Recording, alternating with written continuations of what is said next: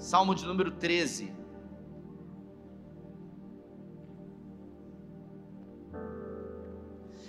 Pessoal do telão aí, se puder me ajudar hoje, eu vou pedir alguns textos. Dá para colocar no telão aqui? Até quando, Senhor? Para sempre te esquecerás de mim? Até quando esconderás de mim o teu rosto? Até quando terei inquietações e tristeza no meu no coração, dia após dia? Até quando o meu inimigo triunfará sobre mim? Olha para mim e responde, Senhor, meu Deus. Ilumina os meus olhos, ou do contrário, dormirei o sono da morte. Os meus inimigos dirão: Eu o venci e os meus adversários festejarão o meu fracasso.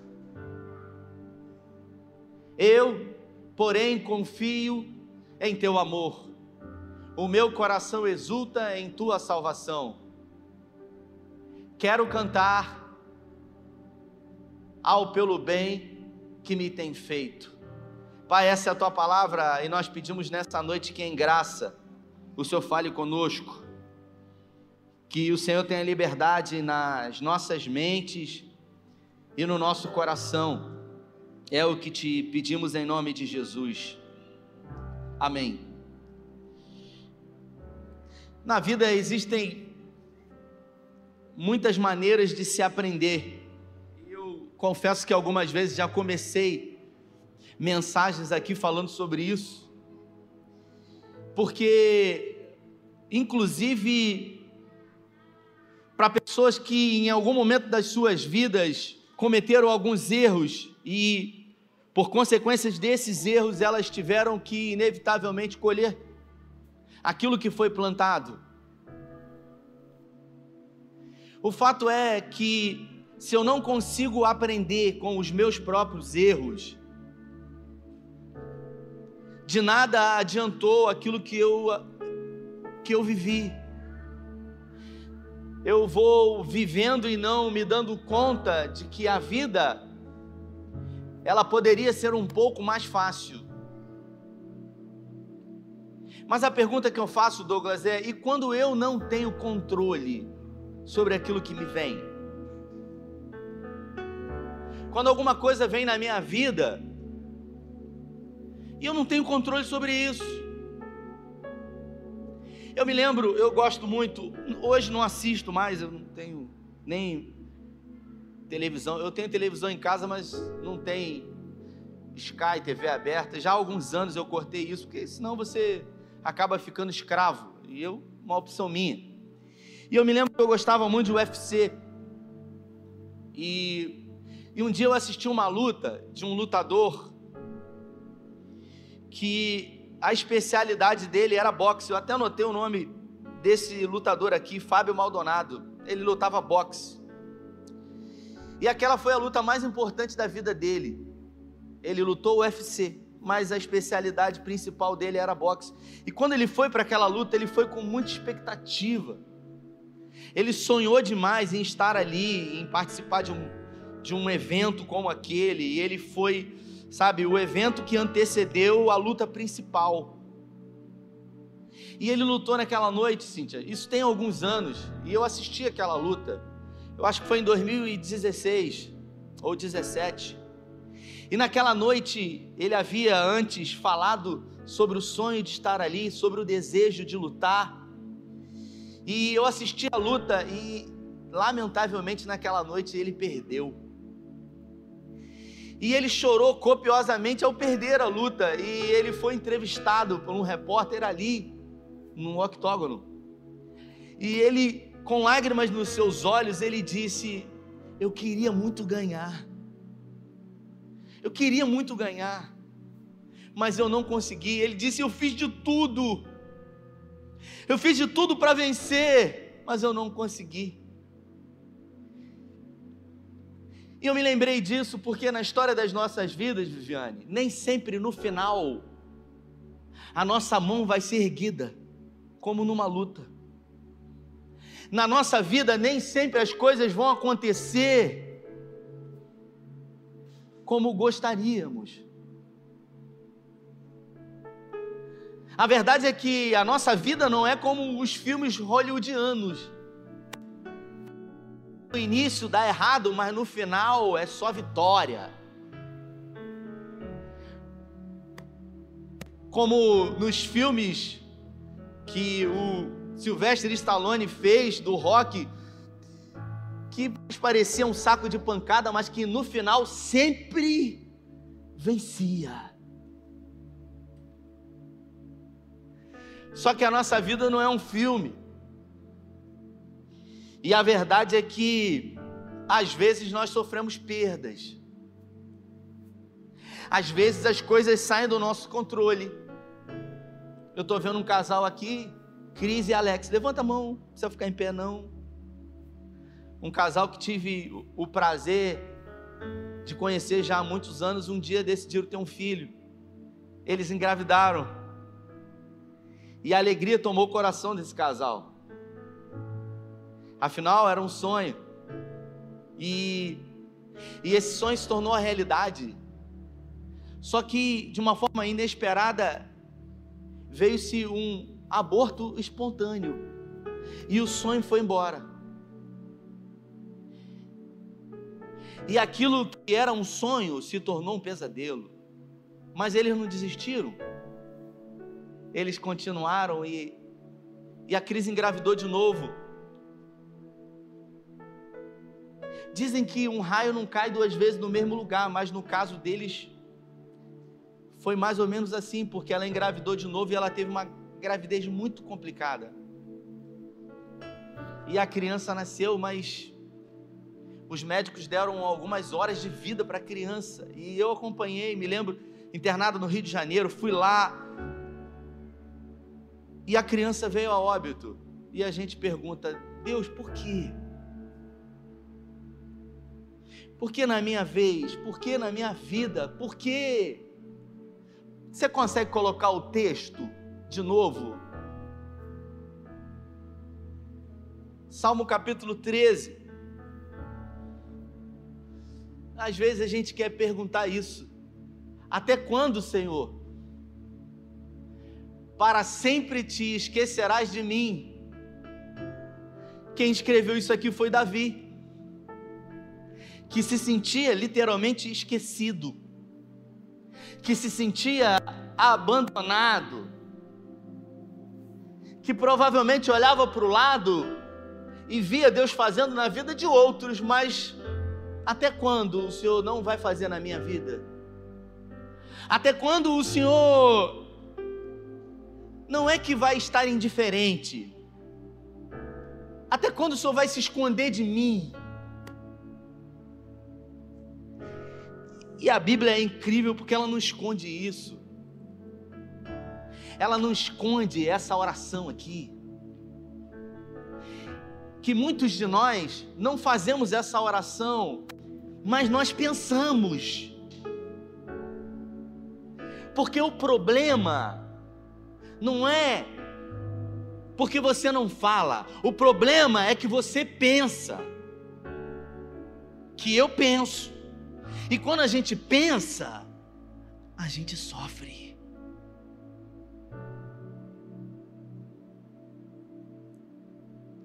Você pode colocar o versículo 2? Porque por três vezes Davi ele grita: Até quando? Terei inquietações e tristeza no coração dia após dia. Ele diz para nós aqui que não é um dia mau, não é um momento, é dia após dia tristeza no coração. Quem falou isso? Foi aquele rapaz que Deus colocou um apelido nele, colocou o apelido Homem segundo o meu coração. Então quer dizer que um homem segundo o coração de Deus Quando Deus resolve pegar um modelo e dizer: Olha, se vocês querem conhecer um modelo de alguém segundo o meu coração, é esse modelo aqui, Davi. Então vamos olhar a vida de Davi. Ah, entendi. É esse alguém que se sente abandonado, esquecido, derrotado, entristecido. É alguém que vive fazendo perguntas, porque Coloca o versículo 3 aí. São muitas perguntas que ele faz, são muitas inquietações.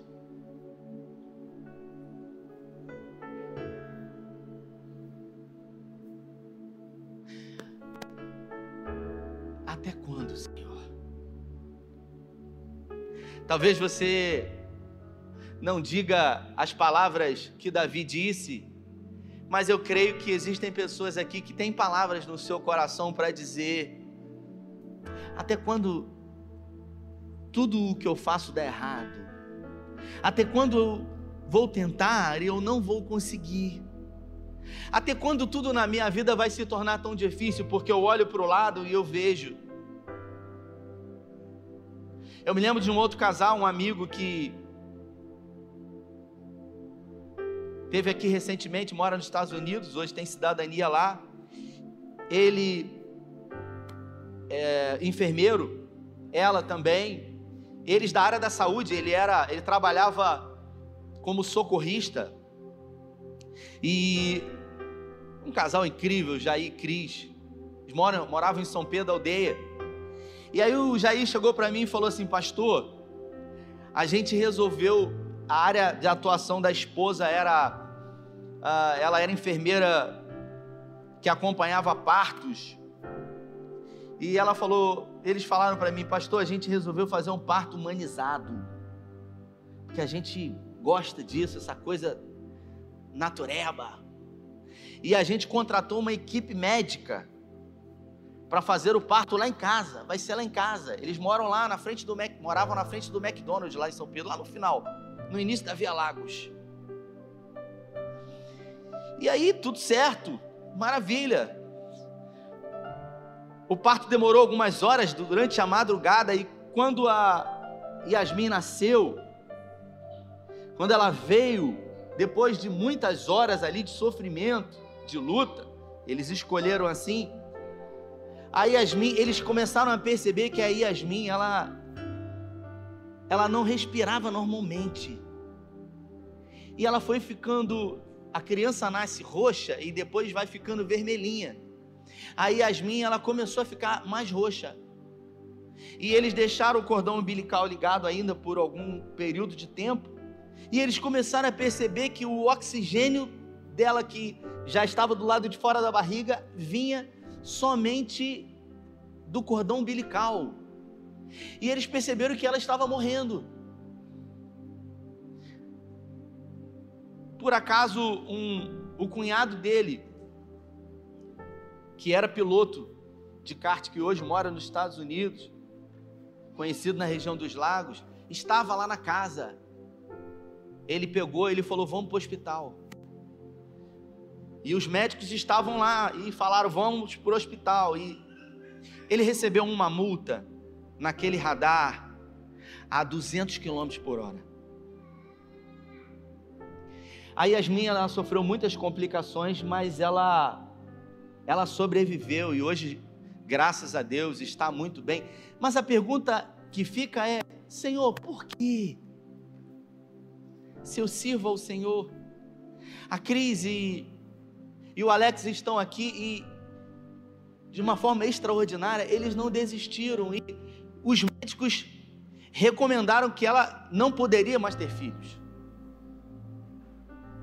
Os médicos disseram: você teve um aborto espontâneo, você teve uma gravidez de alto risco, que culminou no óbito da criança, você não pode mais engravidar. Mas ela não desistiu. E contrariando medicina, contrariando diagnóstico, ela engravidou novamente e fez uma oração. Uma oração que tem o, o título dessa oração: Um pedido a Deus. Samuel. E ela resolveu colocar o nome dele. O Samuel está aí? Está lá em cima? Ficou em casa? Está com quantos anos? Está com cinco anos. Quando eu olho para o Samuel, você sabe o que eu vejo? A bondade do Senhor. Mas eu vejo também um casal que resolveram não desistir e ser um agente de milagre. Resolveram viver aquilo que todos diziam que era impossível.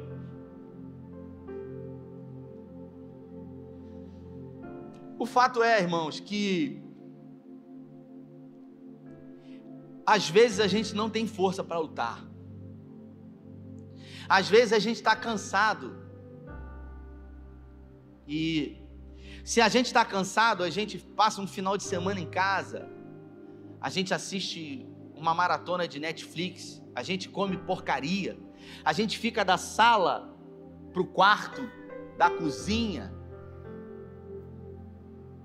e a gente descansa. Só que às vezes a luta é tão grande e por tanto tempo. Um dia eu ouvi isso. Uma pessoa disse para mim num atendimento, ela disse: "Pastor, eu tô cansado de estar tá cansado. É muito tempo, são muitos dias de angústia, são muitos dias de dor e de agonia. Normalmente essa mensagem não é uma mensagem que a gente vai ouvir um glória a Deus, um aleluia. E a minha, o meu objetivo aqui não é esse. O meu objetivo é produzir provocações em você quem aqui já se sentiu assim? Eu sou a primeira pessoa que vou levantar a minha mão. Eu acredito que não estou sozinho, eu sou grande maioria aqui. Nós somos grande maioria. A gente normalmente não fala isso, mas a gente sente. E como eu disse, a gente sente, a gente sofre. 24 anos para uma promessa chegar, foi o tempo que demorou do dia em que Deus falou com Abraão. 24 anos, irmãos. É tempo para você desistir. No outro dia, uma pessoa recebeu uma, uma vitória, sabe? Uma pessoa veio compartilhar comigo. Poxa, pastor, aconteceu isso. E veio à minha mente que alguns anos atrás essa pessoa foi atendida por mim, chorou no atendimento dizendo que o sonho da vida dela era esse. E eu falei: Você lembra que um dia você orou por isso? Eu orei por isso. E hoje, como se tivesse esquecido, você diz: Ah, ah, aconteceu. Porque às vezes a gente ora e a gente esquece. Mas a Bíblia fala que Deus jamais se esquece de nós. Ainda que o pai ou a mãe se esqueça de nós, Deus jamais vai se esquecer de nós. E, eu queria nessa noite falar sobre algo comum em três homens da Bíblia. O primeiro deles é Davi, o segundo é José, e o terceiro é Samuel. Três homens do Antigo Testamento, três homens que, de alguma forma, tiveram algo muito em comum. Três figuras do Antigo Testamento que viveram impossibilidades, que foram pessoas fora da curva. E eu confesso que eu me perguntei qual é o segredo desses homens. Qual seria o segredo de José, por exemplo, que aos 17 anos de idade se tornou escravo? Não tinha pai, não tinha mais mãe, não tinha mais nome não tinha vontade, só ia no banheiro quando era liberado para ir, só comia quando davam comida para ele, não tinha vontade. A gente fala que a gente é servo de Deus, mas a gente não é servo de Deus, não, porque a gente só faz a nossa vontade, a gente não faz a vontade de Deus. Só que José, ele era servo, porque ele só fazia a vontade de Potifar. E qual era o segredo de José? Porque ele prosperava, mesmo sendo escravo. Qual era o segredo dele? Será que ele tinha um segredo? Será que Davi tinha um segredo? Será que Samuel tinha um segredo? Eu postei hoje dizendo que iria revelar o segredo de Davi. Pastor Verbo me mandou. Ih, rapaz. Eu falei assim: é, será que tem segredo? Será que Deus resolve fazer na vida de uns e na vida de outros não? Será que Deus resolve abençoar a uns e a outros não? Será que Deus resolve curar a uns e a outros não? Será que Deus permite que o mal chegue na vida de uns e de outros não?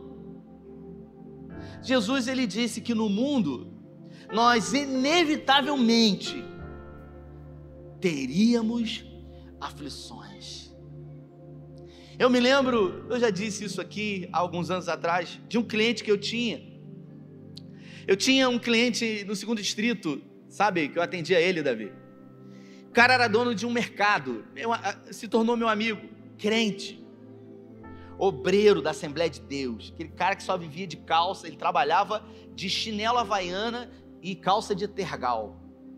E eu chegava na loja dele, novo, ele jovem, Josélio o nome dele. E eu chegava na loja dele e falava assim para ele: "E aí, Josélio, como é que você tá?" Ele falava assim para mim: "Paz do Senhor, só vitória, varão." ele usava eh, esses dois clichês, essas duas frases: par do Senhor, só vitória, varão. Eu tenho que confessar, aquilo me incomodava.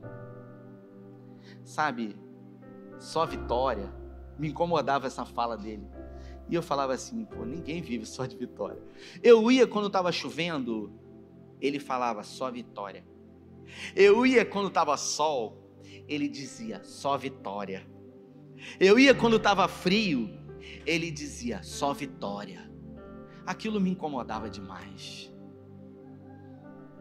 Passaram-se alguns anos, um dia, me ligam. Ele tinha reformado a loja, um mercado com hortifruti, açougue, tinha colocado açougue que não tinha.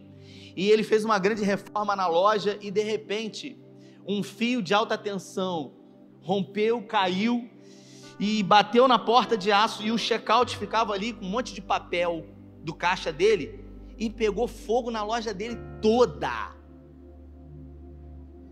Toda. Destruiu o mercado dele. Bombeiro só foi lá apagar. Irmãos, a, quando eu fiquei sabendo dessa notícia, a primeira coisa que veio na minha cabeça é: agora eu quero ouvir se ele vai falar que é só vitória. Eu pensei nisso.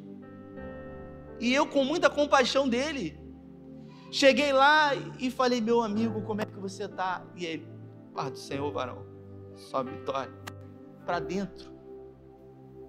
Mas ele não deixou de dizer. Os vizinhos conheciam o caráter dele e cada um começou a ajudar. Os próprios concorrentes começaram a ajudar a ele. Porque Deus sempre coloca alguém e com a ajuda de muitos, a loja dele toda foi reformada. Eu me lembro de um carnaval, numa sexta-feira, eu fui lá e ele fez uma compra pesada comigo para trabalhar o carnaval. Quando chegou na quarta-feira de cinzas, que ele foi para casa, ele, a esposa e o filho. E ele foi para casa, ele morava lá para dentro, e ele pegou a chave da casa, e ele botou no portão. Quando ele botou a chave no portão, ele sentiu um cano aqui. O cara falou: Entra que é um assalto. E ele entrou dentro de casa. E botaram a mulher dele na sala com o filho dele, o enteado dele. E começaram a vasculhar a casa dele toda. Cadê o dinheiro? E ele pegou todo o dinheiro do, do carnaval. E ele botou em cima da mesa. E um dos bandidos levou ele para o quarto, com a arma na cabeça dele, e falou para ele assim: Cadê o dinheiro? E ele, muito calmo e sereno, ele disse: Você pode levar tudo, meu irmão. Até que José lhe disse para ele: Olha, o único dinheiro que existe nessa casa, além desse aí, é esse dinheiro aqui, que está dentro dessa Bíblia aqui. Ele era líder do ministério de homens da igreja dele. E ele falou para aquele cara, dentro do quarto, o outro bandido estava com a mulher e o enteado na sala. O único dinheiro que está aqui, além desse que eu coloquei em cima da mesa, é esse aqui. Mas você não vai levar esse dinheiro, porque esse dinheiro não é meu, é do Senhor. O cara colocou as duas mãos na cabeça e falou para ele: Eu sou um desviado. Eu sabia que não ia dar certo. Eu não devia ter vindo aqui. Não fala desse dinheiro para o outro que está lá, porque ele não é crente. O bandido já tinha virado crente.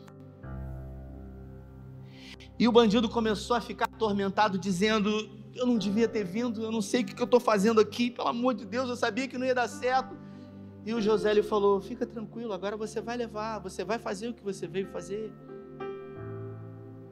E o Josélio falou: Na hora que aqueles dois homens foram embora, falou para ele o seguinte: Eu preciso prender o cachorro, senão ele vai morder vocês. Porque ele entrou comigo se vocês saírem sem mim, ele vai morder vocês. Nós vamos levar os telefones. Vocês não vão levar nada, porque tudo aqui é de trabalho. E na segunda-feira, ou no dia útil seguinte, eu fui lá na loja dele e eu perguntei para ele: Como é que você está, José? E ele disse: Paz do Senhor, varão, só vitória. Qual é o limite do sofrimento na vida do ser humano?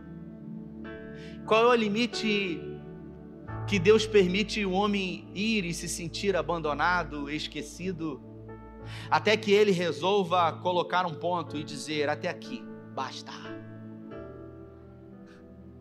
Sabe quando a gente quer colocar um balde cheio e chutar e achar que a gente não aguenta mais, e às vezes a gente até diz: eu não aguento mais, mas quem sabe o nosso limite é Deus. E José viveu isso. José viveu o limite do abandono, da traição e da dor. Se puder colocar no telão aqui, Gênesis capítulo 39, versículo 1 ao 3. Gênesis 39, que diz assim: José havia sido levantado para o Egito, onde o egípcio Potifar, oficial do Faraó e capitão da guarda, comprou dos ismaelitas que o tinham levado para lá. O Senhor estava com José. Você pode repetir comigo? O Senhor estava com José, de modo que este prosperou e passou a morar na casa do seu senhor egípcio. Bota o três aí. Quando este Potifar percebeu que o Senhor estava com ele e que fazia prosperar em tudo o que realizava. Existem momentos na nossa vida de sofrimento e dor que a gente não consegue perceber que Deus está conosco. Mas até mesmo as pessoas que estão do nosso lado conseguem ver o favor de Deus sobre nós. Existem momentos que a gente se sente abandonado, que a gente se sente sozinho, mas é nesse momento que Ele está mais perto do que nunca, porque a presença de Deus ela não é comprovada com percepções epidérmicas. Eu estou todo arrepiado. Deus deve estar aqui. A presença de Deus nas nossas vidas é muito mais do que arrepiado. É muito mais do que como a canção diz. Não quero mais me arrepiar ou me emocionar. Dá para cantar essa? A presença de Deus, ela é pautada no que a história inteira vai ser definida e não somente no momento. Porque na dor, no sofrimento, somos tendenciosos a valorizar esse período. Se alguma coisa ruim acontece, Cabo Frio aí, ó, aconteceu essa semana. Muita gente me mandando mensagem: a minha vida acabou. Como assim? Você querer resumir a sua vida a algo de ruim que aconteceu com você? Quantos anos você tem? 40 anos. Aí a sua vida acabou por causa de seis meses. É você realmente não acreditar naquilo que Deus pode fazer. Se você puder colocar o texto aí, 1 Samuel, no capítulo 18, no versículo 14. 1 Samuel 18, 14. Esse mesmo texto aqui aparece três vezes para Davi. Ele tinha êxito em tudo o que fazia, pois o Senhor estava com ele. Esse mesmo personagem aqui que a Bíblia fala que ele tinha êxito em tudo o que fazia, pois o Senhor estava com ele, escreveu o Salmo 13 que num outro momento disse: Até quando, Senhor? Observe que não foi ele que escreveu isso aqui, foram pessoas que escreveram segundo aquilo que viram na vida dele. Porque ele escreveu até quando, Senhor? Mas quem estava olhando para ele sabia quem Deus era, dizia: ele tinha êxito em tudo que fazia porque o Senhor era com ele. Nós não podemos querer reduzir a nossa história a uma fase, a um momento, a um ciclo. E por último, coloca em 1 Samuel capítulo, perdão, em Gênesis Mateus capítulo 28.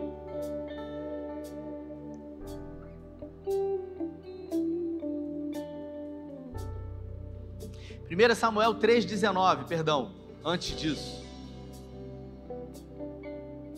1 Samuel 3,19. Enquanto Samuel crescia, o Senhor estava com ele.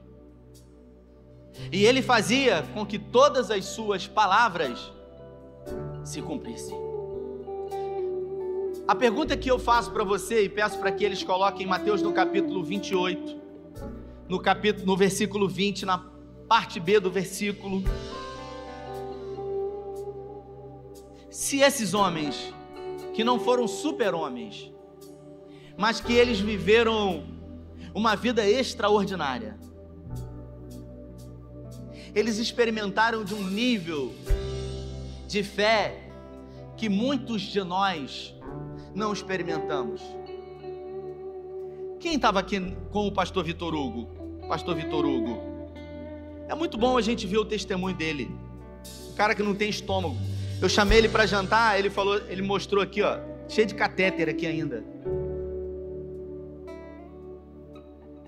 Ele falou, pastor, eu não tenho estômago. Os médicos olham para mim e falam assim: você consegue no banheiro fazer o número um, o número dois?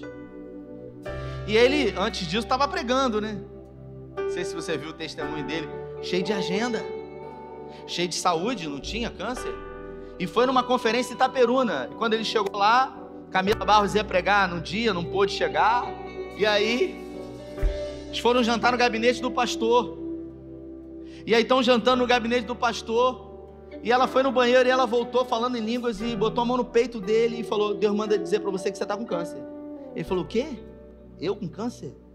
Tá louca? A mulher falando em mistério, ele chamou ela de louca. Tá doida? Eu tô cheio de saúde. Na segunda-feira ele fez a endoscopia, ele não estava com câncer, ele estava com metástase.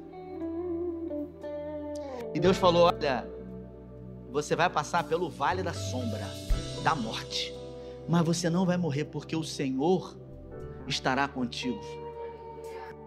Sua vara e o seu cajado vão consolar você. Primeira coisa que eu perguntei, por quê? Sabe a resposta que eu tive? Nenhuma. Sabe por quê? Porque eu não sou Deus. Tudo que a gente quer é resposta. Mas todas as respostas só quem tem é Deus. Mas uma coisa eu garanto para você: não importa o que você passe, não importa o que aconteça, não importa o deserto e vale da sombra da morte que você passe. Coloca o um texto aqui. Se Ele estiver com você, você vai estar seguro. Coloca o texto aí. Parte B. Jesus que disse isso aqui. Foi uma promessa.